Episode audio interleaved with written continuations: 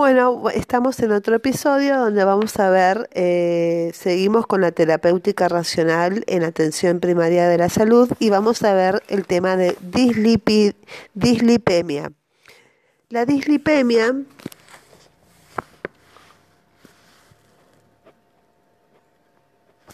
es un conocido factor de riesgo cardiovascular, estando implicado en el 18% de los accidentes cerebrovasculares, ACV, y en el 56% de las cardiopatías isquémicas a nivel mundial, un 5,1% de la mortalidad en hombres y un 5,6% de la mortalidad en las mujeres pueden atribuirse a este factor de riesgo a varios em, a mayores niveles de colesterol total, mayor probabilidad de desarrollar enfermedad coronaria. Figura número 8. Riesgo de desarrollar enfermedad coronaria. Aumenta con la edad. A medida que eh, pasamos los 200 miligramos por decilitro, aumenta muchísimo. En Latinoamérica, el 40,8% de los infartos de miocardio podría ser atribuido a anormalidades lipídicas y en nuestro país esta cifra es mayor. La dislipemia estaría indicada en el 67,6% de los infartos. Con respecto a la prevalencia de dislipemia en Argentina, según los datos provenientes de la encuesta nacional de factores de riesgo efectuada en nuestro país, el 56,8% de los adultos mayores de 20 años se midió alguna vez el colesterol. De ellos, el 97,9% refirió tenerlo elevado, estando bajo tratamiento, ya sea farmacológico, no farmacológico o ambos, y más de la mitad. El estudio Carmela reportó que el 18,7% de la población de la ciudad de Buenos Aires presentaba hipercolesterolemia, definida como un colesterol total superior a 240 miligramos por decilitro, cifra solo superada por Quito dentro de las eh, ciudades latinoamericanas estudiadas. Las recomendaciones para el rastreo de dislipemia. El tercer reporte del panel en detección, evaluación y tratamiento de la hipercolesterolemia en adultos recomienda realizar rastreo con colesterol total, colesterol LDL, colesterol HDL y triglicéridos en sangre. Entre paréntesis, el ayuno de 12 a 14 horas es necesario para el dosaje de LDL y triglicéridos y a todos los adultos mayores de 20 años con o sin factores de riesgo cardiovascular. Teniendo en cuenta la variabilidad propia de cada individuo y la variabilidad analítica de la medición, se recomienda realizar dos determinaciones con un intervalo de 14 días en lo posible en el mismo laboratorio. Si los valores son normales y el riesgo cardiovascular global es menor al 10%, se recomienda continuar el rastreo cada 5 años. En pacientes con antecedentes familiares de enfermedad coronaria temprana o historia familiar de hipercolesterolemia genética, se recomienda solicitar perfil lipídico a partir de los 18 años y repetirse cada 5 años. En caso que tengamos los valores de colesterol total, HDL y triglicéridos, se puede calcular el colesterol LDL con la fórmula de Friedewald. Bueno, con respecto a la, pasamos al abordaje del paciente, paciente con dislipemia. 1. Interrogatorio. Primero y principal. Tipo de alimentación comidas grasas, alto consumo de carnes rojas, pocos vegetales y frutas, consumo de alcohol puede ser una causa secundaria de hipertrigliceridemia, tabaquismo como factor de riesgo cardiovascular asociado, realización de actividad física para evaluar si el paciente es sedentario, presencia de otros factores de riesgo como hipertensión arterial o diabetes, eh, enfermedad coronaria, enfermedad vascular periférica, accidente cerebrovascular, medicación como corticoides, inmunosupresores, diuréticos, anabólicos, progestágenos, debido a que estos fármacos pueden alterar los lípidos, hipotiroidismo, insuficiencia renal crónica, enfermedad de Cushing, enfermedad hepática obstructiva, diabetes como causa secundaria de dislipidemia. Antecedentes familiares, dislipidemia, de diabetes, de enfermedad coronaria, de hipotiroidismo, de obesidad y de hipertensión familiar. En segundo lugar pasamos al examen físico. Aquí tenemos el peso, talla, índice de masa corporal, evaluación normopeso, sobrepeso u obesidad, circunferencia de la cintura, que brinda información acerca de la adiposidad visceral que se relaciona con la resistencia, presión arterial, evaluación de otros factores de riesgo cardiovascular asociados, signos característicos de dislipemia como santomas, piel, acantosis nigricans, examen cardiológico, palpación de choque de la punta y auscultación de todos los focos cardíacos. Hay que descartar soplos y arritmias. Y examen vascular. Hay que evaluar el árbol arterial a nivel carotidio, aórtico, femoral, renal y en miembros inferiores en busca de soplos y alteraciones del pulso. Y tercero, valoración del riesgo cardiovascular global. El primer paso es estimar el riesgo cardiovascular global del paciente. Bueno, las indicaciones del tratamiento. Tenemos los objetivos del tratamiento de la dislipemia van a ser disminuir el riesgo de enfermedad cardiovascular, mantener o normalizar el peso corporal, mantener los niveles de colesterol total menores de 200 miligramos por decilitro, disminuir los niveles de colesterol LDL, aumentar los niveles de colesterol HDL, mantener niveles de triglicéridos menores a 150 miligramos por decilitro y evitar la aparición de otros factores de riesgo cardiovascular para reducir el riesgo cardiovascular de los pacientes dislipémicos, la guía de bolsillo para la estimación y el manejo del riesgo cardiovascular de la OMS recomienda dos intervenciones, reducir las grasas de la dieta como parte de medidas no farmacológicas y tratamiento con estatinas. ¿Qué efectos tienen las grasas de los alimentos sobre los niveles de colesterol? La ingesta de colesterol, grasas saturadas y ácidos grasos trans está en relación directa con los niveles plasmáticos de LDL. Se ha descrito descripto que por cada 1% de aumento de consumo de grasas saturadas, el total del gasto calórico LDL aumenta un 2%. A mayores niveles de colesterol total, mayor probabilidad de desarrollar enfermedad coronaria. ¿Hay que reducir las grasas del plan alimentario para reducir el colesterol? ¿Para ayudar a disminuir los niveles de colesterol? Bueno, la respuesta es que la evidencia sobre la reducción en los niveles de LDL dada por la disminución de las grasas saturadas en la dieta proviene de estudios randomizados.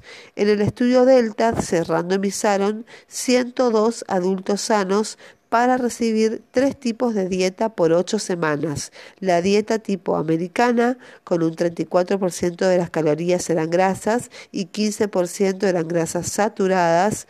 B. La dieta Step 1, eh, que consiste en un 28% de las calorías grasas y 9% de estas grasas saturadas y C, la dieta baja en ácidos grasos saturados, que consiste en un 25% de la ingesta calórica total, que son grasas y 6% son saturadas. La dieta baja en grasas saturadas comparada con la dieta americana redujo un 9% los niveles de colesterol y un 11% de los LDL, disminuyendo también un 11% los valores de HDL.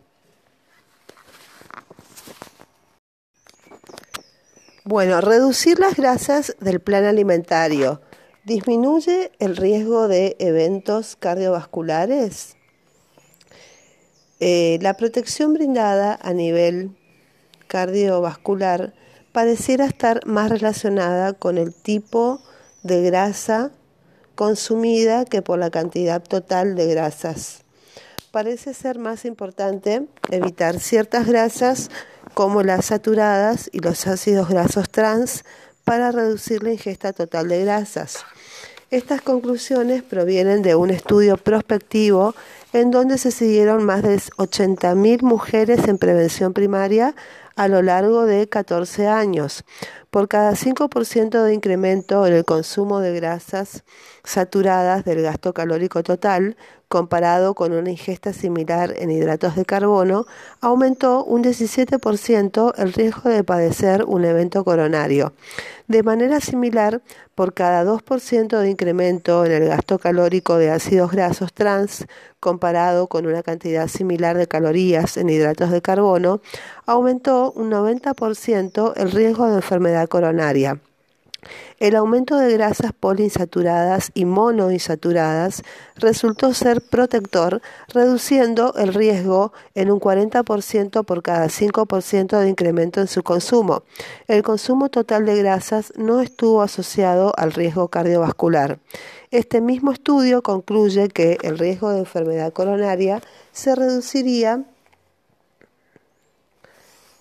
en un 42% si un 5% de la energía proveniente de las grasas saturadas fuera reemplazada por grasas insaturadas y un 53% si un 2% de la energía proveniente de ácidos grasos trans fuera sustituida por grasas no saturadas. ¿Cómo reducir las grasas nocivas de la dieta? La recomendación actual es limitar el consumo de grasas al 30% del valor calórico total, a expensas de reducir los niveles de grasas saturadas en un 7 al 10%, ácidos grasos trans menos del 1% y colesterol total menos de 200 miligramos por día. Los ácidos grasos saturados pueden ser reemplazados por ácidos grasos monoinsaturados hasta el 10 al 20% de la ingesta calórica y ácidos grasos poliinsaturados hasta el 10% del consumo total. La dieta debe ser rica en frutas y verduras, seleccionar carnes magras, lácteos descremados y evitar la ingesta de grasas hidrogenadas eh, tabla número 10, tipo de ácidos grasos en algunos alimentos seleccionados. Ácidos grasos, carne vacuna, pollo con la piel, yema, grasa vacuna, grasa de cerdo. Eh, ácidos grasos eh, saturados como aceite de cacao, aceite hidrogenado y lácteos enteros. Los ácidos grasos monoinsaturados son el aceite de oliva, aceitunas, maníes, nueces, almendras, palta, aceite de maní. Y ácidos grasos poliinsaturados, pescados y mariscos, aceite de maíz, uva, girasol, soja, frutas secas. La ingesta de pescado puede ser una alternativa para reducir el consumo de carne vacuna. Deben evitarse los productos con alto contenido graso como quesos enteros, estacionados, leche entera, yogur entero, manteca, helados y crema. Los ácidos grasos trans son producidos principalmente por la hidrogenación de aceites vegetales y podemos encontrarlos en la cocción o fritura de ciertos productos industrializados como papas fritas u otros productos de copetín, barritas de cereal, galletitas y caldos concentrados, etc. Las principales fuentes de colesterol en la dieta son los productos de origen animal, como carnes, pollo, lácteos y huevos. ¿Qué otras medidas eh, no farmacológicas ayudan a reducir los niveles de colesterol? Eh, tenemos la reducción de peso. La reducción de peso no solo reduce los niveles de LDL, eh, sino que también ayuda a controlar otros factores de riesgo como hipertensión y diabetes. Segundo, realizar actividad física. La actividad física eleva los niveles de HDL, reduce el valor de triglicéridos y en algunos casos reduce los de LDL, presentando además efectos beneficiosos como el control de otros factores de riesgo como hipertensión y diabetes. Un estudio efectuado en mujeres posmenopáusicas y hombres entre 30 y 64 años con dislipemia moderada demostró que la dieta baja en grasas saturadas y colesterol reducía significativamente los valores de LDL solo si se acompañaba de actividad física, resaltando la importancia de esta última indicación. Las mujeres que recibieron dieta y ejercicio durante un año redujeron los niveles de LDL en 14,5 miligramos por decilitro, mientras que los varones los disminuyeron en 20 miligramos por decilitro, comparado con 2,5 y 4,6 miligramos por decilitro de los controles respectivos. Em, aumentar la ingesta de fibra soluble también eh, el aumento de 5 a 10 gramos de fibra soluble por día reduce los niveles de LDL en un 5%. La misma puede encontrarse en la avena, cebada, legumbres, cáscara de manzana, zanahoria y ciruelas. En cuarto lugar, consumir fitoesteroles. La ingesta de 2 a 3 gramos de estos ésteres reduce los niveles de LDL en un 6 a 15% sin alterar los valores de HDL ni triglicéridos. Existen al momento leches, yogur, margarinas suplementadas con fitoesteroles y si bien los fitoesteroles han demostrado mejorar los niveles de LDL, aún no hay estudios que demuestren que reduzcan la mortalidad o morbilidad cardiovascular. En quinto lugar, consumir pescado. El pescado tiene pocas grasas saturadas y es una fuente de ácidos poliinsaturados omega 3. El salmón, la sardina, el atún, pez espada, caballo, caballa son pescados con alto contenido de estos ácidos. Los ácidos poliinsaturados omega 3 también pueden encontrarse en semillas de lino y nueces. El papel de estos ácidos grasos en la prevención cardiovascular comenzó a estudiarse al observar que poblaciones con alto consumo de pescado, como los japoneses y esquimales, tenían menor incidencia de eventos cardiovasculares. Un estudio demostró que suplementar la dieta con estos ácidos omega 3 a pacientes dislipémicos en tratamiento con estatinas reducía la probabilidad de eventos coronarios en un 19%. Una revisión sistemática sobre este tema concluye que se necesita información adicional para recomendar la suplementación externa con comprimidos con omega 3 en pacientes de alto riesgo. Y en concordancia con estos datos, las recomendaciones a nivel internacional son las de incluir el pescado en la dieta de la población general pero no indicar la suplementación para prevención primaria o secundaria hasta tanto no haya más estudios con adecuado nivel de evidencia que confirmen su beneficio en la prevención de eventos cardiovasculares. En síntesis, se recomiendan las siguientes indicaciones no farmacológicas. Uno, reducir las grasas saturadas y colesterol de la dieta. Segundo, aumentar las fibras. Tercero, reducir el peso.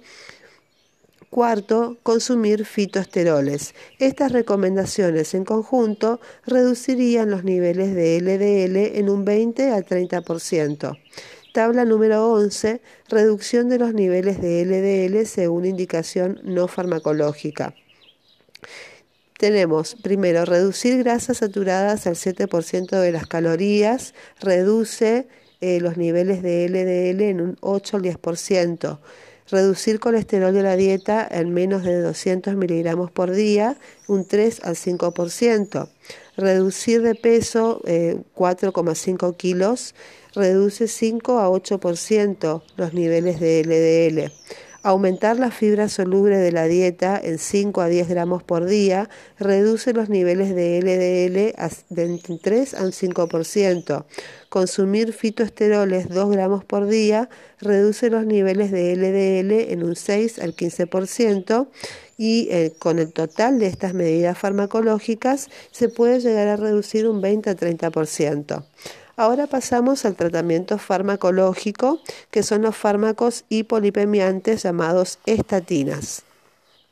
Varias guías han definido la conducta terapéutica de la dislipemia en base a los niveles de colesterol y el riesgo cardiovascular global. Para el desarrollo de este punto adoptaremos las recomendaciones del Ministerio de Salud basadas en la guía de la OMS para el manejo del riesgo cardiovascular. Las recomendaciones establecen diferencias entre pacientes en prevención primaria y pacientes en prevención secundaria. Los pacientes en prevención primaria.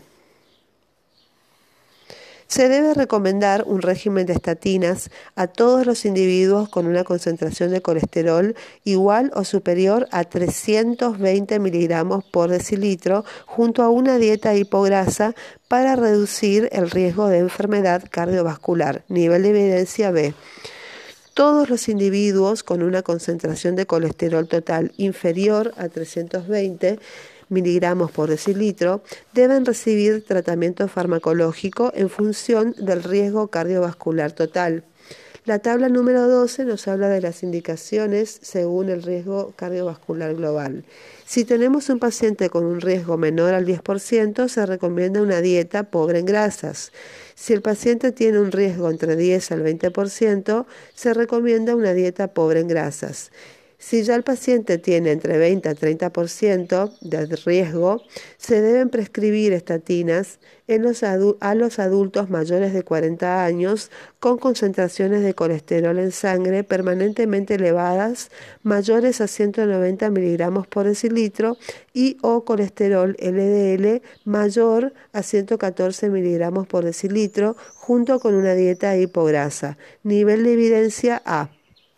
Cuando el paciente tiene un riesgo superior al 30%, se debe recomendar a las personas de esta categoría de riesgo que sigan una dieta pobre en grasa e indicarles estatinas, un nivel de evidencia tipo A, y además debe reducirse el colesterol sérico a menos de 190 miligramos por decilitro y el colesterol LDL a menos de 114 miligramos por decilitro o en un 25% el colesterol total y en un 30% el LDL. Los pacientes con prevención secundaria bueno, los pacientes que ya han tenido un evento coronario o cerebral deben recibir estatinas independientemente del valor de colesterol. El objetivo es obtener un colesterol total inferior a 152 miligramos por decilitro y LDL menor a 80 miligramos por decilitro o reducir un 25% el colesterol total o 30% el LDL, lo que suponga el menor riesgo el, menor nivel del riesgo absoluto. El NCEP identifica como meta primaria de la terapia de colesterol LDL pero en aquellos pacientes con valores de triglicéridos mayores a 500 miligramos por decilitro, la meta es reducir el riesgo de pancreatitis, lo que requiere una dieta muy reducida en grasas. En caso de valores mayores a 1000 miligramos por decilitro, hay que considerar el empleo de fármacos, siendo de elección los fibratos. Las estatinas realizan su efecto hipolipemiante a través de la inhibición de la HMG-CoA, em, que es una eh, reductasa. Esta es una enzima necesaria en la síntesis del colesterol y estimulan las síntesis hepáticas eh, de receptores de LDL. Dentro del tratamiento farmacológico de la dislipemia son actualmente las drogas de mayor, que mayor efecto tienen en la disminución del LDL, ayudando además a reducir los niveles de triglicéridos y a aumentar el HDL. El objetivo del tratamiento con estatinas es reducir el LDL Esto produce un cambio en los niveles de lipoproteínas en un 18 a 55%. También reducir los triglicéridos produce un cambio de, los niveles de lipoproteínas en un 7 a 30% y al aumentar los niveles de HDL eh, eh, cambia los niveles de lipoproteínas en un 5 al 15%. La reducción de los niveles de LDL es dosis dependiente. Por cada duplicación de la misma, el LDL se reduce un 6% más. A modo de ejemplo, en la tabla se muestra el porcentaje de reducción esperado de LDL según las dosis utilizadas en las estatinas. Bueno, las drogas eh, son la lovastatina en una dosis de 20 eh, a 80 miligramos. La pravastatina en una dosis de 20 a 80, la simvastatina en una dosis de 20 a 80, la fluvastatina en un 20 a 80 miligramos y la atorvastatina en dosis que varían de 10 a 80 miligramos. En la tabla número 14 nos habla de la reducción del LDL según dosis estándares eh, la atorvastatina, 10 miligramos, reduce la LDL promedio en un 39%.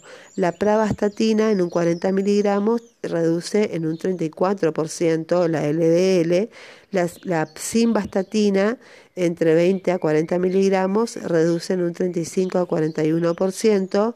La fluvastatina, en un 40 a 60 miligramos, reduce en un 25 a 35% las LDL.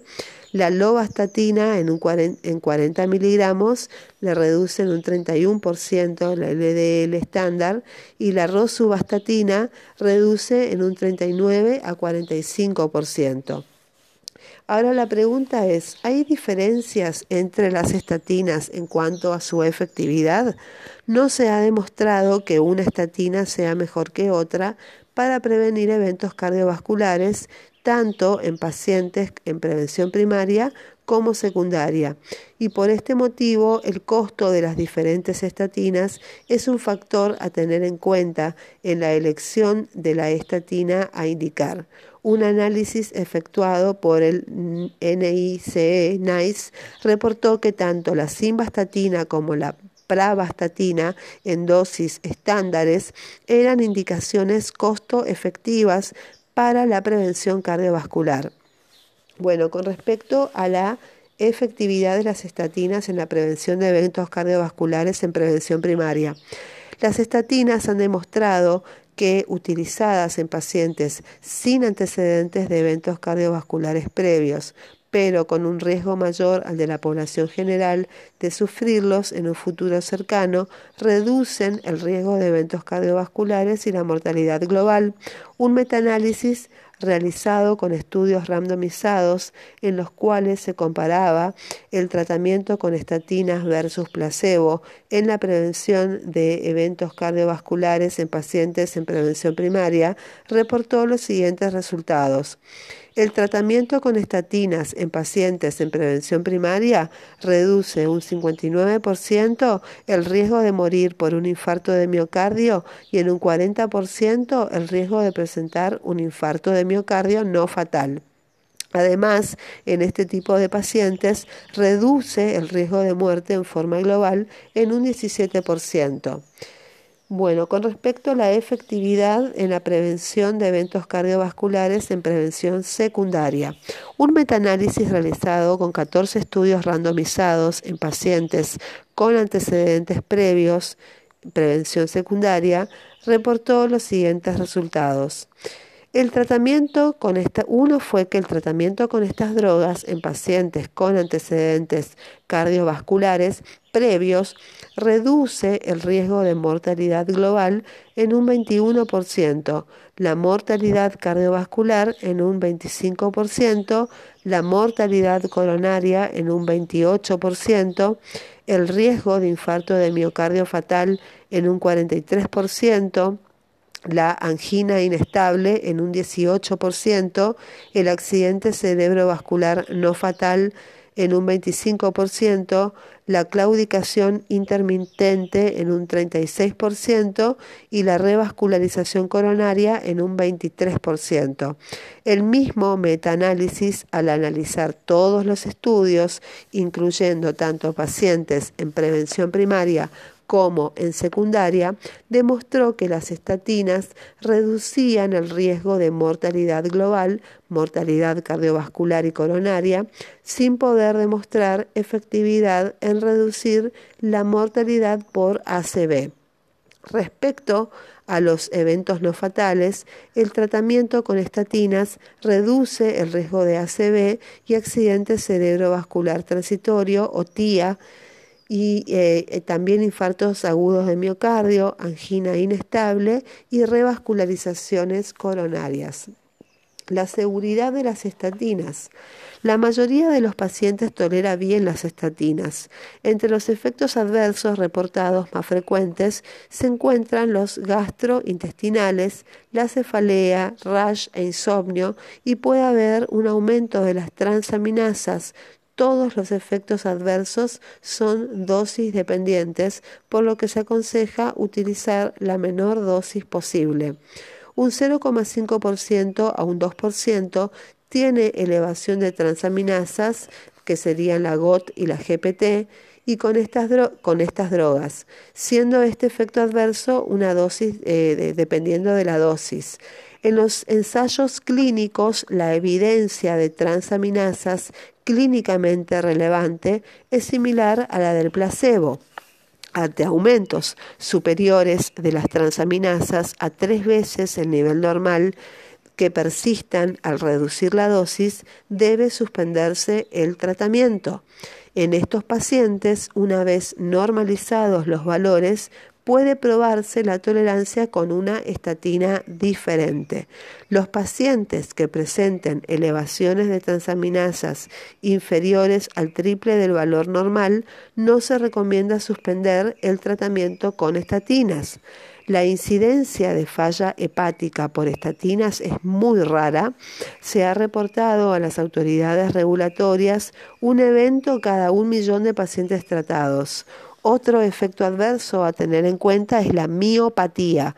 Pueden causar eh, miocitis con o sin dolor muscular y ante dolores musculares generalizados debe solicitarse una CPK con el objetivo de diferenciar una mialgia inespecífica de una miopatía por estatinas, en cuyo caso la droga debe ser rápidamente suspendida. La mayoría de las miopatías eh, por estas estatinas se producen en pacientes eh, añosos y o polimedicados. Ciertas asociaciones eh, incrementan el riesgo, por ejemplo, asociaciones con ciclosporina, con fibratos, sobre todo el genfibrosil, con macrólidos, algunos antifúngicos y el ácido nicotínico.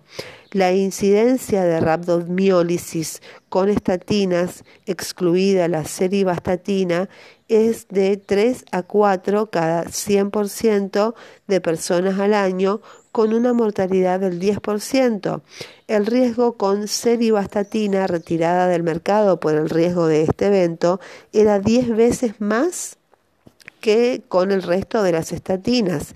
Y si se utilizaba esta droga con genfibrosil, el riesgo aumentaba unas eh, 2.000 veces. La incidencia de neuropatía también es rara. 12, de cada 100.000 personas por, eh, por año de tratamiento. Un metaanálisis reportó que se necesita tratar a 197 pacientes por un año para que uno presente un efecto adverso, cualquiera sea el mismo. En cambio, siendo la rhabdomiólisis un efecto adverso raro, se necesitan tratar 7.428 personas durante un año para que una presente una rhabdomiólisis por estatinas. El uso de estatinas no se asoció con un incremento en el riesgo de desarrollar cáncer. Finalmente, se ha concluido que las estatinas actualmente disponibles son seguras, no evidenciándose diferencias entre ellas respecto a los efectos adversos.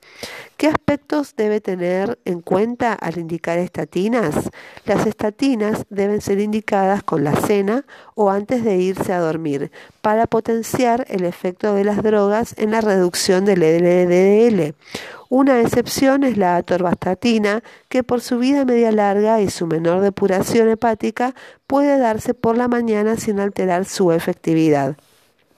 Las estatinas están contraindicadas ante enfermedad hepática activa, ya sea esta aguda o crónica, y son contraindicaciones relativas.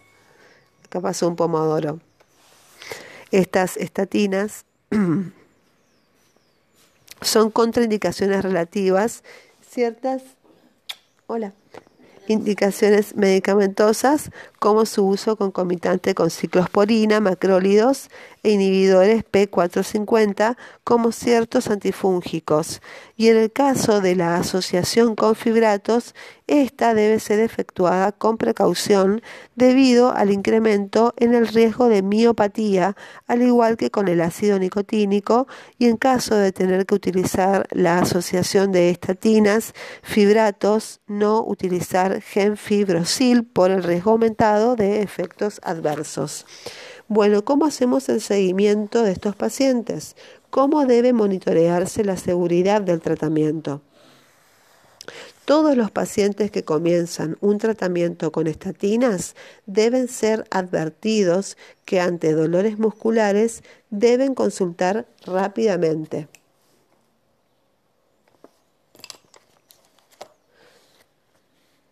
En este caso se debe solicitar CPK y transaminasas en forma urgente para diferenciar dolores musculares inespecíficos de miopatía y se recomienda discontinuar el tratamiento cuando la CPK se eleva más de 10 veces por encima del límite superior normal en ausencia de síntomas musculares o por encima de 5 veces si existe dolor no está indicado solicitar CPK en forma rutinaria.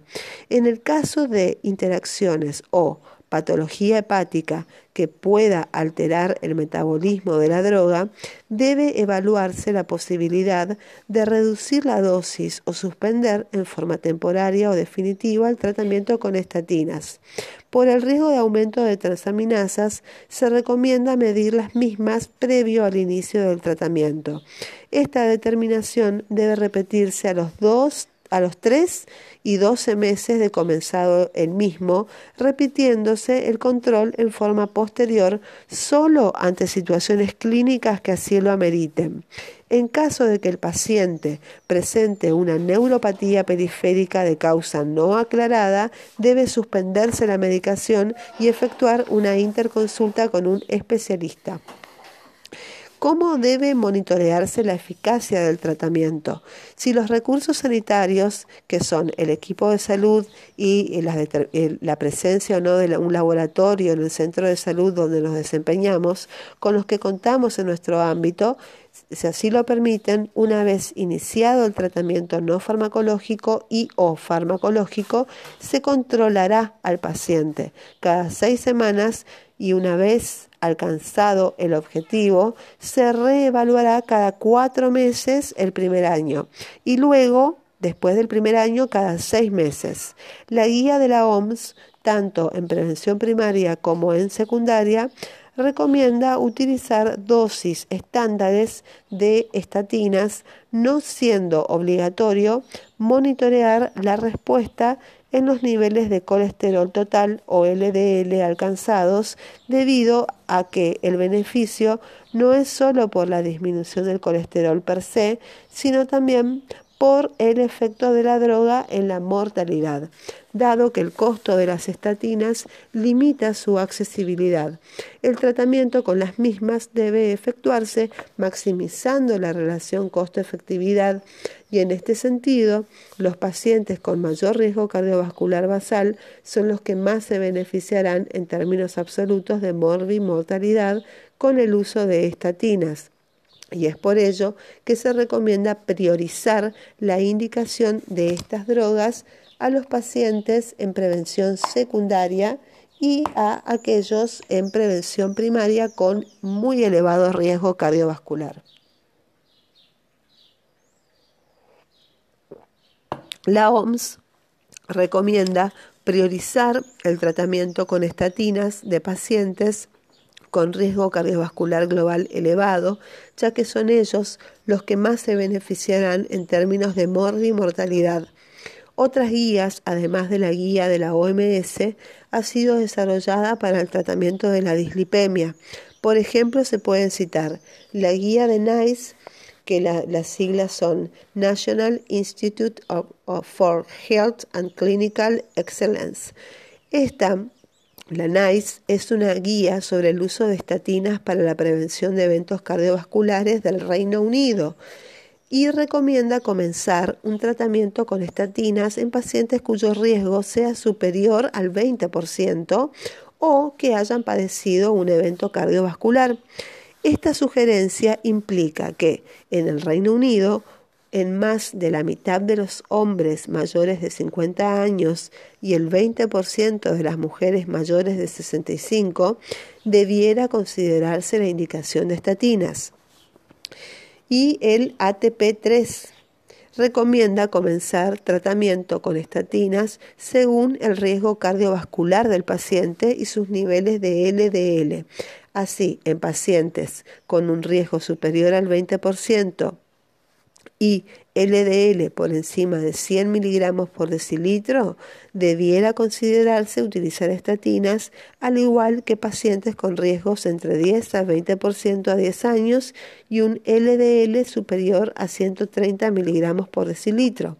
En el caso de pacientes con riesgo inferior al 10%, dependiendo si tienen dos o más factores de riesgo asociados, o menos de 2 debiera considerarse tratamiento ante LDL superiores a 160 miligramos por decilitro, 190 miligramos por decilitro respectivamente. Bueno, vamos con las otras drogas hipolipemiantes en la prevención de eventos cardiovasculares.